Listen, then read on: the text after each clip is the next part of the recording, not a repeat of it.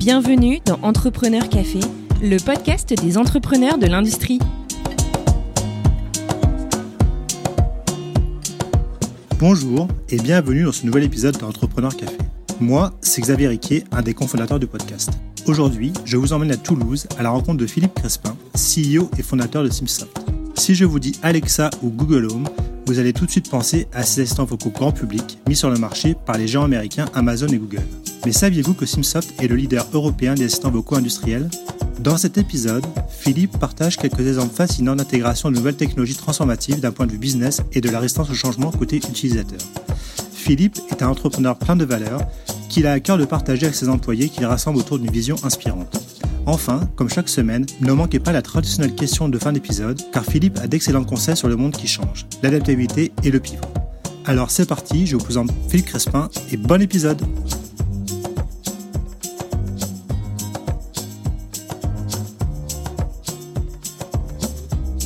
Bonjour et bienvenue dans ce nouvel épisode d'Entrepreneur Café. Aujourd'hui, j'ai le plaisir de recevoir Philippe Crespin, cofondateur et CEO de la société Simsoft. Euh, Philippe, on te reçoit malheureusement euh, toujours euh, par visioconférence due au virus Covid, mais je suis quand même ravi de t'avoir avec nous et merci pour ta disponibilité. Ben, merci pour ton invitation, Xavier, pas de problème. Donc Philippe, euh, la, première question euh, traditionnelle que je pose à mes invités, euh, est-ce que tu pourrais nous, nous pitcher Simsoft en quelques mots, qu'on comprenne bien ce que vous faites, d'où vous venez, etc.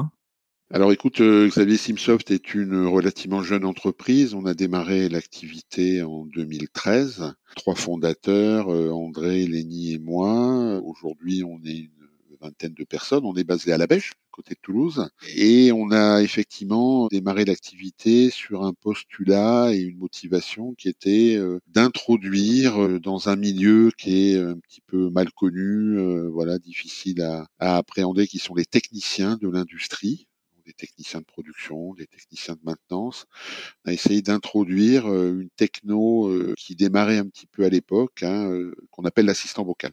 Donc 2011, c'était les tout débuts de, Siri, hein, l'assistant vocal d'Apple. Et nous, en 2013, euh, voilà, on a essayé de résoudre euh, des problématiques et, de réussir ce challenge d'introduction d'une technologie autour de l'intelligence artificielle dans un milieu qui, a priori, était euh, n'était pas très apte à le, à le recevoir. Hein rappelle, dans l'industrie, il y a différents processus. Euh, beaucoup de technologies avaient déjà été déployées au niveau des bureaux d'études, en conception, les processus achat, vente, etc. Tout ce qui était euh, production, poste de travail, voilà, est un petit peu les parents pauvres de ce déploiement de nouvelles technologies. Donc, dans la, société aujourd'hui, on a trois typologies de, personnes. Donc, il y a des, gens qui travaillent, qui font du développement informatique pour mettre au point euh, ces solutions d'assistance euh, vocale industrielle.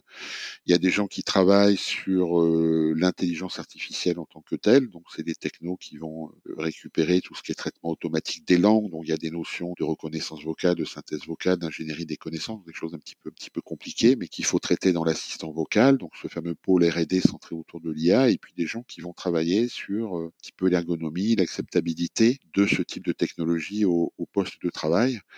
Donc nous, on est euh, une entreprise où on ne se contente pas de faire du push de technologie euh, vers nos clients, qui sont des grands groupes industriels hein, la plupart du temps, dans le domaine de l'aéronautique, du spatial, de la défense, de l'énergie, du bâtiment. On essaie d'accompagner ces clients euh, autour de la transition numérique, hein, la digitalisation de leurs moyens de production. Et voilà, ça met en œuvre des problématiques de conduite du changement, d'acceptabilité, d'utilisabilité de ces technologies et qu'on fait en complément de ce push de technologie IA qui, de toute façon, s'il est mal accompagné, euh, aura beaucoup de mal à se déployer dans le milieu industriel. Concrètement, comment ça fonctionne votre outil pour les techniciens de maintenance? Qu'est-ce que ça leur apporte? Est-ce qu'ils ont un casque, ils parlent, ils posent des questions, ils ont des réponses sur des tâches qu'ils doivent effectuer? Donc effectivement, euh, il y a un dispositif euh, matériel et logiciel qui est euh, mis à disposition du technicien, qui est en train de travailler. Alors la grosse idée hein, derrière cet assistant vocal, c'est la capacité à ce que le technicien travaille les, mains libres et les yeux occupés à sa tâche. C'est-à-dire qu'il n'arrête pas de travailler pour aller sur une tablette, un PC ou un smartphone saisir des choses ou lire des choses. Donc on est sur une interaction très très fluide, hein, basée sur la voix, sur l'oralité, et bah, le technicien va être guidé au fur et à mesure de ses opérations Hein, de ses activités. Donc un technicien fait plein de choses hein, dans son travail. Il va euh, effectivement euh, inspecter un certain nombre de choses. Il y a du contrôle qualité, il y a du réglage, des aspects mesure, il y a des aspects aussi accès à de la documentation. Alors voilà, cet assistant vocal a plein de services qui vont euh, être au service, c'est le cas de dire, du technicien pour l'aider à voilà ce qui travaille un petit peu mieux, qui perd moins de temps sur des tâches qui n'ont pas de, valeur ajoutée. Globalement, euh, travailler sur son confort, son bien-être, améliorer un petit peu sa performance de production et l'assister dans la réalisation de ces, de ces tâches. Donc il y a la voix, technicien parle dans différentes langues avec ses mots à lui, euh, ses accents, et puis bah, la machine essaye de comprendre un peu ce qui est raconté euh, et lui répondre euh, effectivement à ses, ses, questions, ses attentes, sans dire trop trop de, de bêtises. Voilà un petit peu le principe d'un assistant vocal. Donc ça veut dire que vous travaillez déjà en amont avec l'industriel pour pouvoir répondre aux questions techniques du technicien. Il y a tout un travail en amont oui, qui oui. est fait pour anticiper. Oui, les... absolument. C'est-à-dire que suivant les, les métiers, euh, il y a une notion de base de connaissances en fait qui va regrouper un certain nombre de lexiques, d'abréviations, de sigles, de, de, concepts, je dirais, qui sont propres à un métier. Effectivement, qu'il faut constituer. Et puis cet assistant vocal va euh, surfer sur cette, cette base de connaissances et va essayer, le maître mot hein, de tout ça, c'est de comprendre ce qu'un euh, technicien euh, va lui dire ou veut lui demander et d'aller au-delà des mots et de travailler vraiment, alors un, un, gros mot mais qui chez nous nous occupe beaucoup, qui est l'analyse sémantique, hein, donner du sens à un mot euh, pour effectivement lui donner euh, la réponse attendue ou l'information attendue. Si on parle un peu de toi, Philippe, est-ce que tu pourrais nous, nous raconter un peu ton parcours, d'où tu viens, qui tu es et qu'est-ce qui t'a amené à créer Simsoft? Donc, je suis pas tout tout jeune. J'ai créé la start-up en, en 2013. Euh, J'avais déjà euh, 44 ans, 45 ans. Donc voilà, je fais pas partie de ces euh, très jeunes entrepreneurs qui, euh, sortant de l'école d'ingénieur ou de l'école de commerce, décident de se lancer. Donc ça a été euh, voilà un long chemin entre euh, le statut de salarié. Donc moi, je suis ingénieur hein, de formation. voilà, classe préparatoire, bac C à l'époque. donc un parcours assez classique d'ingénieur. Hein. Je travaillais plutôt dans des dans des grands groupes industriels. Chez Dassault plusieurs plusieurs années et puis voilà des groupes un petit peu plus petits jusqu'à créer ma propre entreprise. Donc voilà, donc ça a été un long un, long cheminement euh, qui est passé par différentes étapes, euh, bon, d'insatisfaction euh, effectivement dans les entreprises où j'étais à à piloter un petit peu voilà cette activité, cette vision euh, et d'aller vers là où je où je voulais aller. Moi, j'ai fait beaucoup beaucoup de développement. J'ai travaillé dans le logiciel, dans les produits, sur des choses dont l'utilité n'était pas très très claire. Voilà, euh, alors on vendait des, des, choses à différentes populations, le grand public, le professionnel, mais cette notion d'utilité de ce qu'on faisait et des, des produits qu'on vendait m'a toujours un petit peu taraudé, voilà, toujours. Et du coup, avec euh, cette vision de, de technicien et d'assistance aux techniciens, de toute façon, du logiciel qu'on déploie, l'assistant vocal, soit il est utile, soit il l'est pas. S'il est utile, il sera utilisé par le technicien parce qu'il va y trouver en fait quelque chose, voilà, une, réponse à ses attentes. Et puis s'il n'est pas utilisé, bah, de toute façon, enfin voilà, l'activité ne va pas se grossir, se déployer et va rester absolument euh, embryonnaire. Donc on est très très lié à cette notion d'utilisabilité, d'acceptabilité de notre techno. Voilà. Donc c'est un, un, pari quand même, euh, même aujourd'hui, hein, 2021, c'est un pari qui est quand même très très lourd et, et, et motivant. C'est-à-dire que le niveau de maturité globale de l'industrie autour de, de, la transition numérique est, est assez bas de, de, façon générale et autour de l'assistance vocale ou des technos d'IA euh, encore plus. Donc nous on amène voilà quelque chose qui est vraiment une innovation de rupture. Donc c'est un, un, challenge, un des, un des, défis qui sont absolument énormes. Donc ça, ça a été vraiment aussi une source de motivation. C'est-à-dire que je me suis aperçu euh, au cours de ma, de ma carrière, voilà, que euh, cette notion de, de challenge et de, de, résoudre des choses difficiles était un de, un de mes moteurs. Voilà, et effectivement, euh, en ayant travaillé 25 ans dans différentes industries, bah, euh, cette notion de, difficulté, euh, voilà, à, à, analyser et à proposer des bonnes solutions, etc., je l'avais perdu un petit peu en cours de route. La motivation était tombée. J'avais basculé aussi dans le commerce un certain nombre d'années bon, qui est aussi euh, voilà quelque chose d'intéressant, qui était basé sur la, force de conviction, hein, qui est quelque chose aussi qui, qui m'anime, c'est d'essayer de convaincre des gens qu'une solution euh, est intéressante pour eux, qu'elle va leur amener un certain nombre de choses, voilà, et de construire une équipe basée sur cette vision et cette force de conviction, ça, ça a vraiment été la clé de la création de cette entreprise. Et puis ce choc, hein, encore une fois, ce choc de culture entre ces techniciens, ces ouvriers, ces compagnons, et puis des technos qui, voilà, sont euh, portés par des très très grands groupes aujourd'hui, Amazon, Facebook, Facebook, etc. Voilà, avec, on parle d'IA, de big data, de IoT, enfin voilà, plein plein plein de mots euh, qui ont une certaine forme de complexité. Et donc ce, ce truc très pragmatique du terrain, cette complexité liée à l'IA et puis cette confrontation, ça c'est quelque chose qui me passionne et qui, je crois, passionne euh, énormément de gens dans, dans l'entreprise et qui est vraiment notre moteur. Du coup, est-ce que quand tu travailles dans ces grands groupes, est-ce que tu travailles déjà sur un, sujet d'assistant vocal et tu avais déjà cette idée dans la tête grâce à ça ou c'était venu naturellement euh? Non, non, je travaillais vraiment sur des technologies, euh, alors toujours un petit peu modernes, je dirais, autour de la réalité augmentée, de la réalité virtuelle, travailler dans la simulation et la formation. Donc non, non, euh, je dirais l'assistant vocal, euh, vraiment, c'est une idée qui a commencé à germer à partir de Siri en 2011.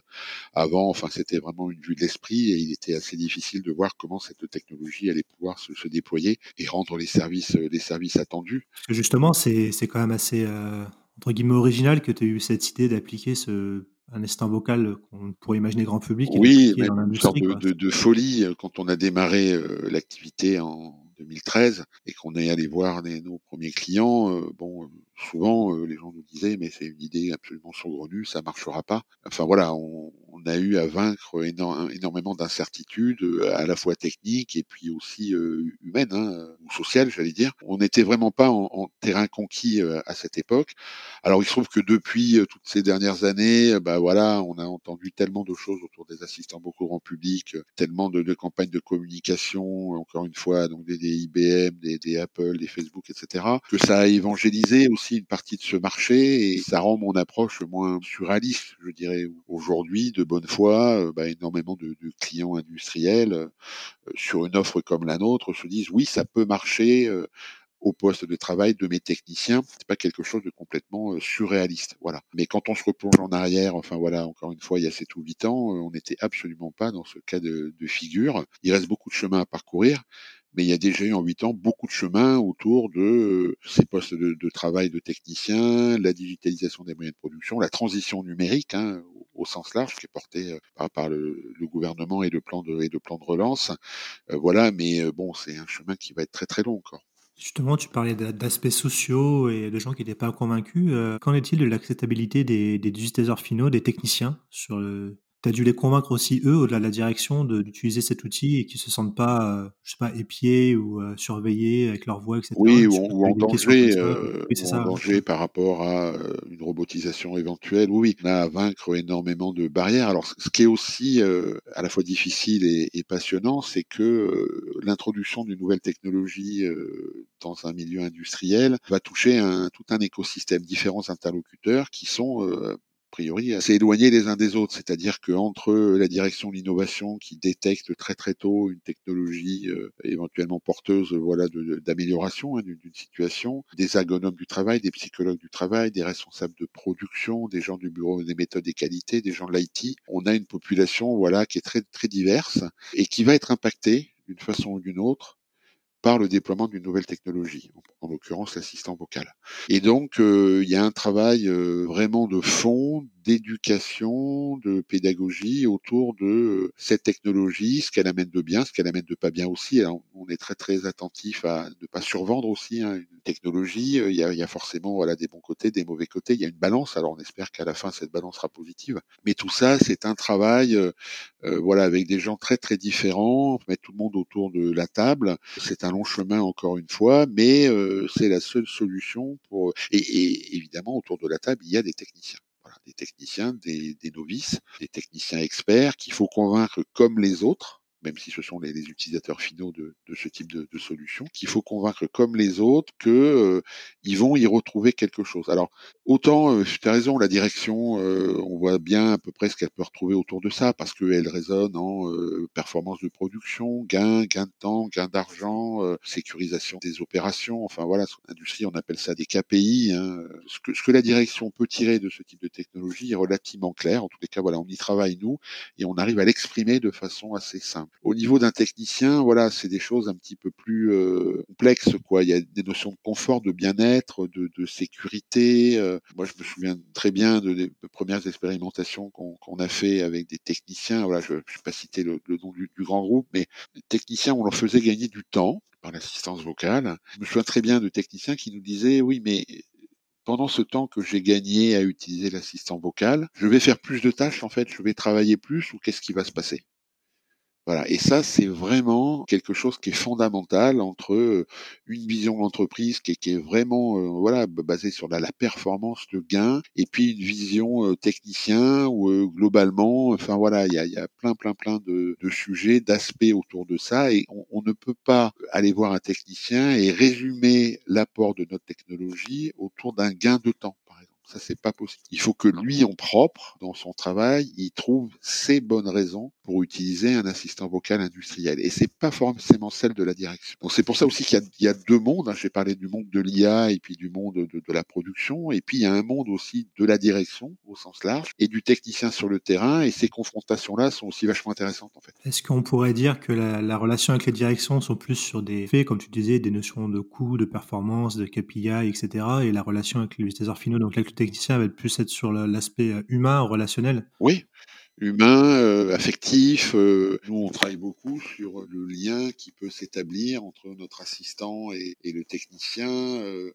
Voilà, est-ce que c'est un lien, est-ce que ça doit être un lien purement de, de travail Quelle est l'heure L'assistant vocal te donne l'heure. Euh, vers où quelle machine je dois aller L'assistant vocal répond le, le, numéro de la machine. Ou est-ce qu'on arrive à, à, tisser quelque chose par le langage hein, Puisque nous, encore une fois, cet assistant vocal, il est, il est purement vocal. Voilà, il ne s'appuie pas sur les IHM hein, de, de, logiciels traditionnels. est-ce que ce lien peut aller un petit peu au-delà Voilà, est-ce que l'assistant peut être bête, par exemple, et répondre des choses un petit peu alternatives, j'allais dire, ou qui amène un élément de surprise au technicien qui fait que bah, va nouer une sorte de lien qui sera un peu plus humain, j'allais dire, même si le mot voilà est un petit peu compliqué, enfin voilà à dire, enfin à, analyser. Mais voilà, est-ce que ce type de relation peut aller au-delà d'une simple relation purement formelle J'ai fait ça, j'ai fait ça, j'ai pas fait ça, pourquoi? Euh, Donc ça, ça nous occupe beaucoup. Donc ça participe à, à l'acceptabilité hein, de tout ça. C'est pas forcément bien. Voilà, on pourrait dire ah bah si j'avais un assistant déconneur, super intelligent et amical, ça marcherait mieux. Et je pense que ça met en œuvre des, mécanismes de, de relations, voilà, humain-machine, qui sont beaucoup plus complexes que cela. Donc, on, bon, voilà, nous, travaille euh, depuis le, début de l'activité de, l'entreprise avec des, départements de, sciences humaines et sociales, euh, voilà, de différents partenaires euh, qui, nous aident beaucoup sur ces, sujets-là, parce qu'il n'y a, pas de réponse. Voilà, faut se méfier des réponses faciles il n'y a pas de bonne réponse, euh, ça prend du temps, faut analyser un petit peu ces moteurs, euh, qu'est-ce qu'ils feraient. Moi, voilà, au bout de, de 7 ans, euh, moi, je me pose toujours la question de qu'est-ce qui ferait qu'un assistant vocal soit utilisé par un technicien du début de sa journée à la fin de sa journée, euh, voilà, de façon fluide euh, et dès qu'il a besoin d'assistance. Et aujourd'hui, même au bout de 7 ans, j'ai pas la réponse, voilà, parce que c'est une réponse qui est complexe. Et justement, est-ce que votre l'assistant, d'après ce que je, si j'ai bien compris, il répond uniquement aux questions. Euh, c'est pas un assistant proactif qui va donner Alors non, des ordres. Pas tout à fait. En fait, c'est aussi une des difficultés de notre activité, c'est que contrairement aux assistants vocaux grand public qui effectivement sont la plupart du temps dédiés à répondre à des questions d'un utilisateur, nous il y a une notion de proactivité parce qu'un technicien il doit réaliser des tâches et on sait ce qu'il doit réaliser. Dans l'industrie, voilà, il y a des notions de gamme, de procédures, d'instructions de travail et donc elles doivent être réalisées d'une façon ou d'une autre ces instructions de travail. Donc on est toujours notre assistant a un peu de facettes, un, une facette plus proactive où il faut qu'il lui dire de faire ça, notamment s'il a oublié de faire ça, ça c'est important. Et puis aussi une espèce d'écoute attentive à toute requête que le technicien pourrait avoir pour lui donner la bonne réponse, que ce soit euh, dans des documents, dans des photos, dans des vidéos, des bases de questions-réponses. Donc on a une voilà, ces deux facettes en fait se, se, complètent et ce qui fait que le challenge en fait euh, est un petit peu plus difficile que encore une fois, le grand public où tu es basé sur une réponse et une question. Il faut être un peu directif dans certains cas. Euh, moi, l'exemple que je, prends souvent, c'est le technicien novice ou l'intérimaire qui débarque et qui finalement a une formation relativement succincte sur les tâches qu'il doit réaliser. Les premières fois, euh, il lui faut un guidage pas à pas dans la réalisation de ses premières tâches.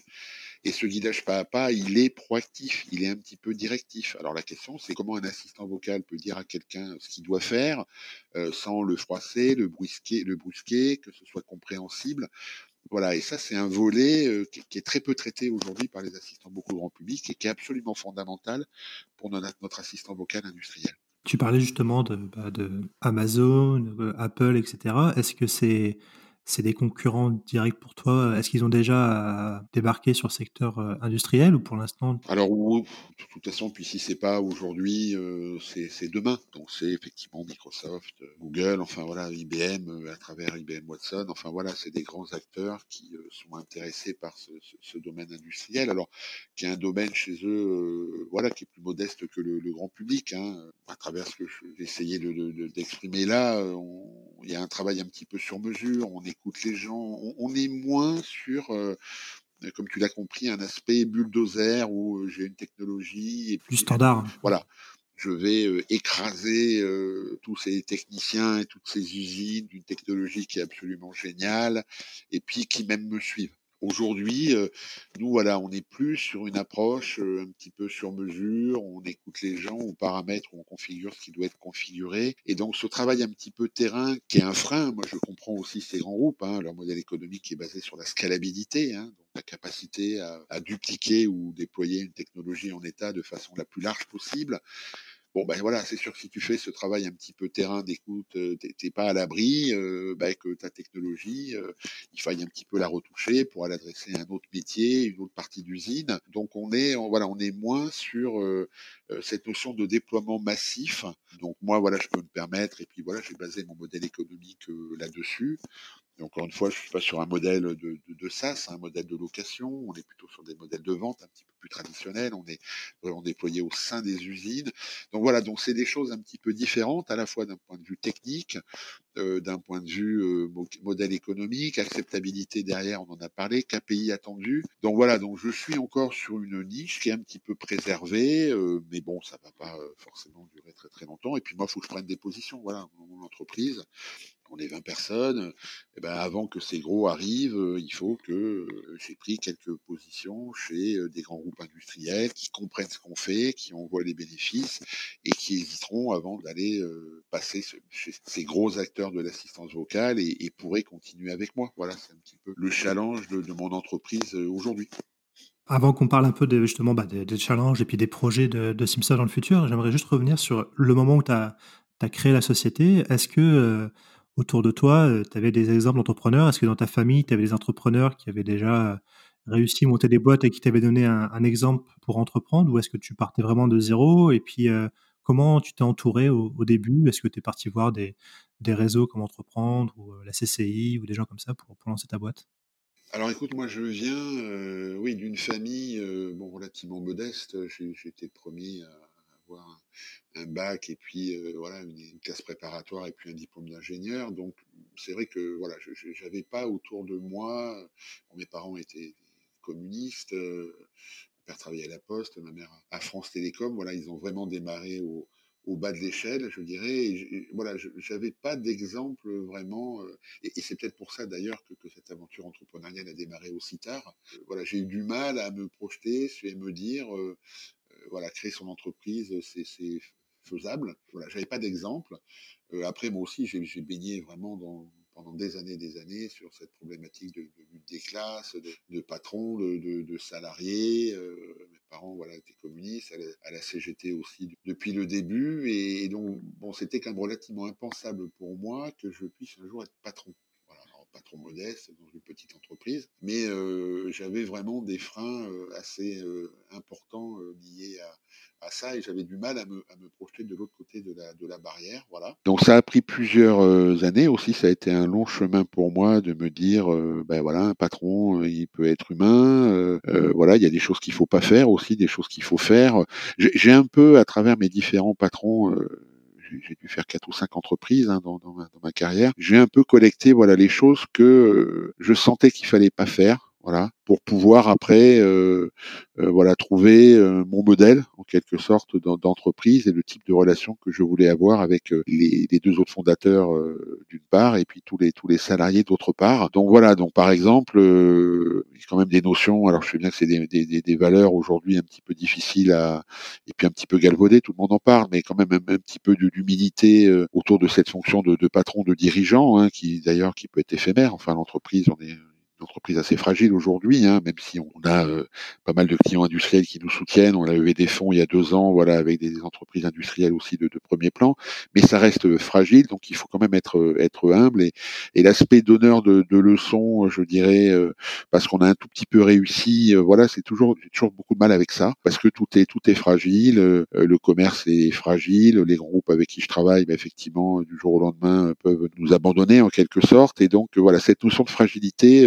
je l'ai en permanence dans, dans, dans, mon esprit, et donc du coup, voilà, avoir un petit peu de recul, avoir des relations, voilà, hiérarchiques qui soient aussi basé sur le respect des autres. Dans mon entreprise, on a affiché euh, il, y a, il y a quelques temps maintenant un certain nombre de, de une liste de, de valeurs, voilà, qui doivent être partagées par les salariés. Euh, alors il y en a pas euh, énormément, il y en a quatre ou cinq, mais voilà, il y a, il y a quand même une notion de, de, partage de quatre ou cinq valeurs vraiment euh, importantes auxquelles les gens doivent adhérer pour qu'on arrive à, à, réussir cette aventure qui encore une fois est difficile. Voilà, on est sur un domaine très difficile de, de, de l'industrie, on a des, un commerce qui est, qui est vraiment pénible.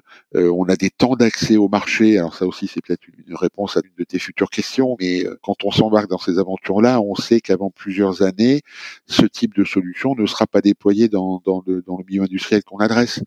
Donc c'est des années et des années euh, de, de monter en, en, maturité de nos clients, de formation, de pédagogie. Donc c'est vraiment un travail de longue haleine. Donc nous on est vraiment des laborieux vous voyez, dans, dans, mon entreprise, je dirais, euh, euh, voilà, c'est un travail euh, quotidien. Euh, on pousse petit à petit notre notre pierre. Et voilà, donc c'est vrai que tous ces mondes de, de, ces grands acteurs de, de l'IA, pas qu'on se sent pas concernés, mais c'est un autre monde. Voilà, par rapport à notre travail quotidien d'évangélisation, d'expérimentation, d'écoute du technicien, et puis encore une fois ces grandes campagnes publicitaires, communication de ces gros acteurs de l'assistance vocale et de l'IA, on a l'impression que c'est pas le même monde et c'est pas le même le même métier. Donc le déclic, c'est les, valeurs, la vision, la force de conviction, d'amener aussi une, une, équipe quelque part. Hein. Euh, on est parti en 2013, on était en pépinière d'entreprise, donc euh, pépinière euh, qui se trouve à la Belge à côté de Toulouse qui s'appelle Prologue. On a démarré, voilà, on était trois dans un bureau parmi, euh, je sais pas, une quarantaine ou 45 euh, jeunes entrepreneurs ou plutôt jeunes entrepreneurs qui étaient avec nous. Cette entreprise entrepreneuriale, il y a énormément de déchets, donc on a vu beaucoup d'entreprises euh, sortir de cette pépinière au bout de six mois, d'un an, 18 mois. Après, il y a des moments charnières hein, dans la vie de, de développement d'une start-up. Donc tout ça rend humble, hein, évidemment, voilà. Puis on est sorti de cette pépinière d'entreprise. Aujourd'hui, bah, voilà, je côtoie encore quelques patrons, je suis sur quelques réseaux de jeunes entrepreneurs où j'essaye de donner quelques conseils, mais encore une fois, euh, voilà, qui valent sur mon expérience. Moi, j'ai absolument pas, euh, euh, je dirais, l'envie ou tous les cas de généraliser une expérience entrepreneuriale qui m'est propre, qui répond à mes valeurs, qui est adaptée au marché encore une fois industriel sur lequel je travaille. Et donc c'est ces grandes euh, envolées lyriques sur euh, les patrons, euh, le commerce, le marketing, qu'est-ce que ça doit être pour une start-up. Je, voilà, j'ai toujours eu du mal avec avec ça. Et justement, est-ce que tu penses que cette vision que tu as d'entrepreneuriat, des valeurs et puis surtout bah, notamment des, des rapports que vous pouvez avoir avec les techniciens qui utilisent vos, vos produits, ça vient de, bah, de, ton éducation et du fait de ta grandi dans une oh ben, clairement, clairement. C'est que effectivement ce, ce, monde euh, ouvrier, euh, enfin voilà, moi je suis euh, admiratif déjà du, du travail qui est, qui est, qui est fait. De, je suis très conscient effectivement de, de, cette lutte des classes qui existe encore aujourd'hui, de toute façon entre des intérêts d'un patron qui lui sont propres et puis ben, des salariés qui ont aussi d'autres d'autres intérêts qui sont pas forcément les mêmes. Et cette cette confrontation là, voilà tout, tout ce que ça, ça amène. J'en, voilà, j'en suis vraiment très très conscient. Voilà, le fait qu'aujourd'hui je m'adresse pas à des, des ingénieurs pour aller euh, vendre ou développer cet assistant vocal, je pense que ça, vient de là. Voilà, parce que c'est un milieu qui m'intéresse. Il y a, il y a des façons de penser aujourd'hui euh, font même au bout de huit ans ce, challenge en fait de déploiement d'une technologie super high tech, j'allais dire, ramener à des choses encore une fois très très pragmatiques, très simples d'un technicien au poste de travail, ça continue à me passionner même au bout de huit ans. Donc oui, oui, ça vient certainement de mon éducation, je dirais, et puis aussi euh, la façon dont j'envisage les rapports avec euh, mes salariés aujourd'hui. Tout ça vient d'où je viens, c'est sûr. Et euh, maintenant, si on parle un peu bah, de Simsoft en 2021, euh, bah, où vous en êtes? Quels sont vos projets là dans les deux prochaines années, en espérant évidemment que la situation Covid s'améliore? Et puis, est-ce que par exemple vous êtes déjà à l'export? Est-ce que vous envisagez de vous étendre? Alors de toute façon, euh, donc nous on a là, depuis mars euh, de l'année dernière, effectivement, la vague Covid a, emporté beaucoup de choses. Hein. Euh, J'imagine bien que nous, travaillant dans les usines, dont beaucoup ont été fermées, voilà, c'est ça a été un petit peu compliqué pour nous d'avancer. les grands groupes industriels, toute cette partie, on est sur de l'innovation de rupture. Donc à un moment donné, dans des situations comme ça, et c'est vraiment, enfin pour moi, je, je le comprends tout à fait, tu des notions de priorité. Voilà. Donc priorité à l'emploi, priorité à la production, donc euh, tout ce qui est nouvelles technologies, euh, nouvelles expérimentations, etc., est passé un peu au second plan. Donc ça c'est tout à fait normal. Donc de toute façon, euh, aujourd'hui, comme énormément de, jeunes entreprises et, et, pas que dans l'industrie, la priorité c'est survivre. Voilà, ça c'est sûr. Donc c'est euh, un survivre, de garder euh, les salariés, donc la vingtaine de salariés que nous avons aujourd'hui, les garder motivés, les garder dans l'entreprise pour euh, en quelque sorte attendre des jours meilleurs. Voilà.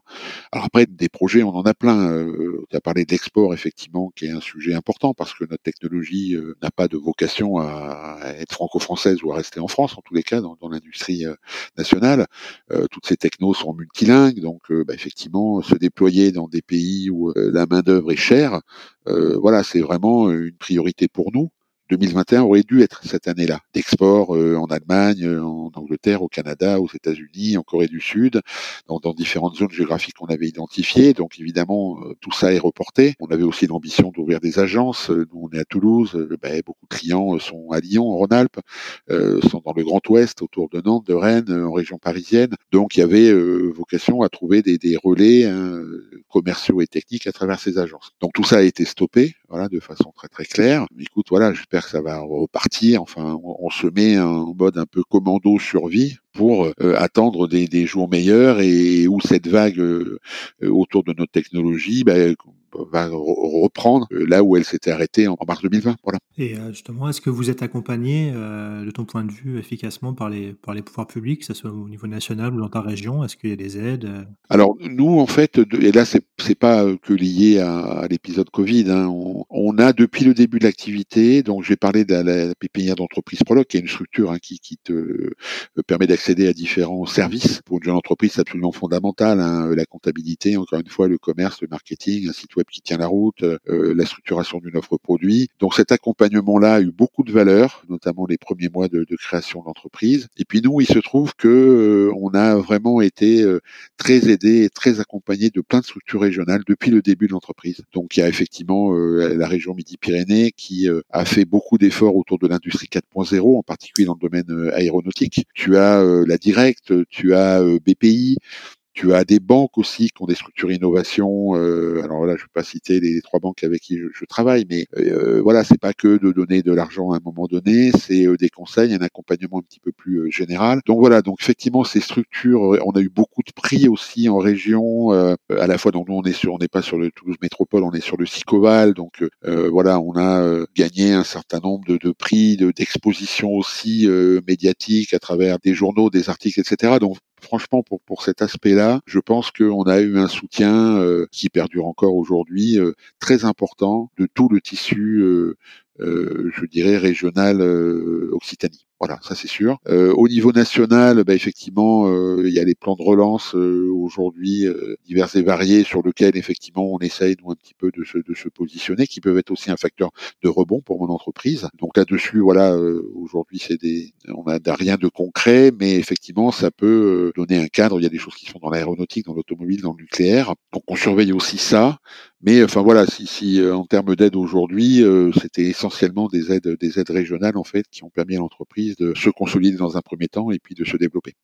Est-ce qu'il y a une solidarité entre les entrepreneurs, par exemple, de, ta région? Est-ce que vous, vous parlez régulièrement entre vous ou est-ce que vous êtes un peu, un peu isolés chacun dans votre coin? Comment ça se passe, euh, les relations? Bah, il y a des structures euh, de dialogue. Alors voilà, moi je suis au, Medef 31 euh, là depuis peu de temps, mais qui est une structure qui permet d'échanger, voilà, sans a priori et sans avoir vraiment quelque chose à vendre à l'autre, hein, parce que ce qui est compliqué aussi, c'est que on est dans société aujourd'hui où voilà euh, la plupart des relations sont faites parce que quelqu'un désire euh, euh, vendre quelque chose à, à l'autre. Voilà. Ou ou à le convaincre de son point de vue donc c'est des, des, relations pour moi on, tous les cas, moi, je manquais beaucoup de, de relations un petit peu, alors bienveillantes aussi, c'est un mot un petit peu galvaudé, mais mais quand même, qui est pas basé sur cette relation de, de, de, d'intérêt ou d'intérêt, voilà. Et donc il y a des endroits pour le faire. Voilà, il y a, il y a un réseau qui s'appelle Entreprendre. Il y a euh, effectivement le, le Medef, j'en ai parlé, structure régionale, les pépinières d'entreprise, les incubateurs. Enfin, il y a quand même des espaces d'échange et de conseils euh, qui sont intéressants, dont j'ai bénéficié et aujourd'hui où j'essaie un petit peu de rendre euh, ce que je peux rendre à cette cette population. De toute façon, les, conseils euh, euh, alors je sais bien qu'ils sont faits pour pas être suivis, mais quand même, euh, les, les, la première année de création d'une entreprise, même si moi j'avais quand même travaillé plus de 20 ans dans différentes sociétés de, de tailles euh, diverses, ils sont absolument fondamentaux. Le retour d'expérience en fait d'entrepreneurs qui sont déjà passés par ce parcours qui est quand même un parcours du combattant, voilà, soyons clairs. Il y a des erreurs à pas faire. Moi je dis toujours, c'est très compliqué de dire à quelqu'un il faut que tu fasses ça parce que ça va t'amener ceci, cela. Enfin aujourd'hui il a un côté aussi un petit peu chance. Euh, voilà, c'est être là au bon moment, euh, dire la bonne chose au bon moment, convaincre un client au bon moment. Tout ça, c'est voilà, il y a, y a, indépendamment des, des, compétences et des, des, qualités humaines, il y a, y a un aspect un peu un peu chanceux. Donc ça, il faut le comprendre, il faut l'accepter. Par contre, il y a quand même des grandes erreurs à éviter. Et je pense que euh, ça, c'est forcément quelqu'un d'autre qui peut vous dire, euh, euh, voilà, ces grandes erreurs à éviter. Donc, c'est des grandes erreurs, je dirais, techniques, encore une fois, commerciales, marketing, ressources humaines. Et sans ce retour d'expérience-là, enfin, voilà mon analyse de cette pépinière d'entreprise avec quand même plusieurs dizaines d'entreprises qui sont rentrées et puis sorties et souvent de façon voilà un peu prématurée. C'est des gens qui n'ont pas eu ces conseils-là ou qui les ont pas écoutés. Donc justement, là, on, arrive au terme de, notre entretien et justement, la dernière question que je pose d'habitude, c'est euh, si toi, tu avais un, conseil à donner à quelqu'un qui souhaitait se lancer dans l'entrepreneuriat ou, bien, comme tu disais, une grande erreur à ne pas commettre, quel serait ton conseil? Moi, je voilà, j'encourage je, hein, les jeunes euh, évidemment à, et, les moins jeunes à, rentrer dans cette aventure entrepreneuriale. Bon, c'est d'une richesse absolument inouïe. Hein, je veux dire, euh, oui, quelques mois d'une gestion de sa propre entreprise euh, valent plusieurs années euh, dans une entreprise ou un grand groupe. Euh, voilà, c'est une expérience de vie d'une richesse absolument fabuleuse, une richesse humaine. Hein, rencontrer tout, tout cet écosystème dont j'ai parlé, richesse technique aussi, parce que voilà, euh, bon, il se trouve que nous on est sur un sujet plutôt à la mode, euh, une aventure, il y a encore des, des incertitudes techniques absolument euh, euh fondamentales qu'il faut lever. On est sur de la curiosité intellectuelle, on est sur de l'analyse, de la réflexion. Enfin voilà, donc d'un point de vue, euh, je dirais humain, c'est un bond en avant qui est très important. Voilà. Après les erreurs, si je dois synthétiser l'erreur à ne pas faire, pour moi il y a vraiment deux types de jeunes entreprises. Il y a une entreprise où vous avez un patron qui a une idée absolument géniale euh, de service ou de produit et qui euh, va se donner tous les moyens euh, pendant plusieurs mois, plusieurs années pour concrétiser cette idée et la vendre sur le marché, quitte à aller dans le mur d'ailleurs, hein, parce que euh, ben voilà, je vais au bout du bout de cette idée, et puis si elle marche pas, ben, euh, j'aurais tout fait en quelque sorte pour euh, essayer qu'elle réussisse. Et puis tu as un autre type d'entrepreneur où on a une idée au départ, et puis finalement on est très très vite en contact avec le marché, avec l'écosystème autour de nous. Cette idée peut se développer sous plein de formes différentes, donc il y a une forme d'agilité hein, intellectuelle à, à changer d'idée carrément, hein, ce qu'on appelle des pivots, mais pour moi c'est noble hein, de faire un pivot à un moment donné parce que euh, le marché attend quelque chose de différent. Donc ça peut être un pivot au niveau d'un modèle économique, au niveau d'une offre technique, euh, au niveau d'un marché cible. Et euh, moi voilà, on, nous on se situe plus dans la, la deuxième partie hein, des, des, pivots. Je t'ai parlé d'assistant vocal industriel, mais la forme qu'a prise l'offre, elle a énormément changé autour de ces dernières années. Voilà, moi j'incite je, je, les, les, les créateurs d'entreprises à être ouverts voilà, vers l'extérieur, capable de dialoguer avec différentes personnes qui vous donneront des mauvais conseils comme des bons, mais à la limite tout est tout est à prendre. Et encore une fois, c'est quand même euh, le marché. On fait ça pour avoir des clients, on fait ça pour grossir aussi. Et donc le marché, l'utilisateur final, on a parlé du technicien, ils ont quelque chose à dire dans l'offre que vous êtes en train de, de, constituer. Et pour moi, c'est très très difficile d'imaginer, euh, euh, voilà, un fonceur, euh, une idée technique, un produit. Euh, pendant quatre ans ou cinq ans, je vais à fond là-dedans.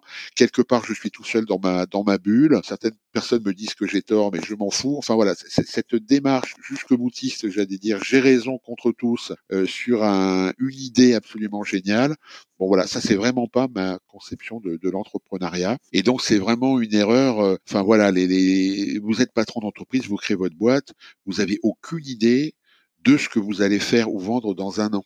Voilà, si vous êtes euh, ouvert encore une fois euh, à l'extérieur, euh, à ce que font vos concurrents, à ce que demande votre votre marché. Donc on est voilà sur c'est des plans stratégiques à 3 ans, 5 ans, 7 ans. Alors des choses qui vous sont demandées encore une fois par les, les leveurs de fonds. Alors il y a un petit sujet aussi. Est-ce que réussir, ça veut dire forcément lever des fonds? Je suis pas tout à fait persuadé de ça. Donc des gens vous demandent de vous projeter en fait à des échelles de temps qui qui sont pas votre votre échelle de temps quotidienne, enfin pragmatique ou euh, quand vous créez cette entreprise, c'est de quelques mois. Voilà, et je parle et je parle pas que financièrement ou que trésorerie. Donc tout ça, voilà, faut accepter euh, que tout change, que votre prévisionnel à trois ans, euh, ben, pour un à un moment donné, euh, a complètement changé, vous êtes parti dans une autre direction.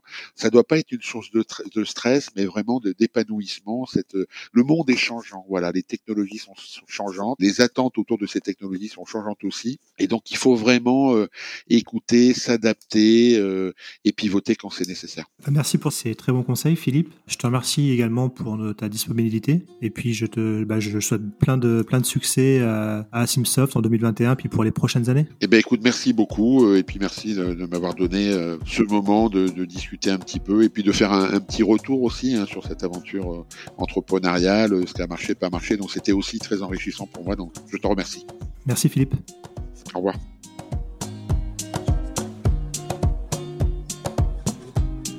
Et voilà, merci à tous de nous avoir écoutés jusqu'au bout. J'ai été ravi de vous faire partager ce moment avec cet entrepreneur très inspirant.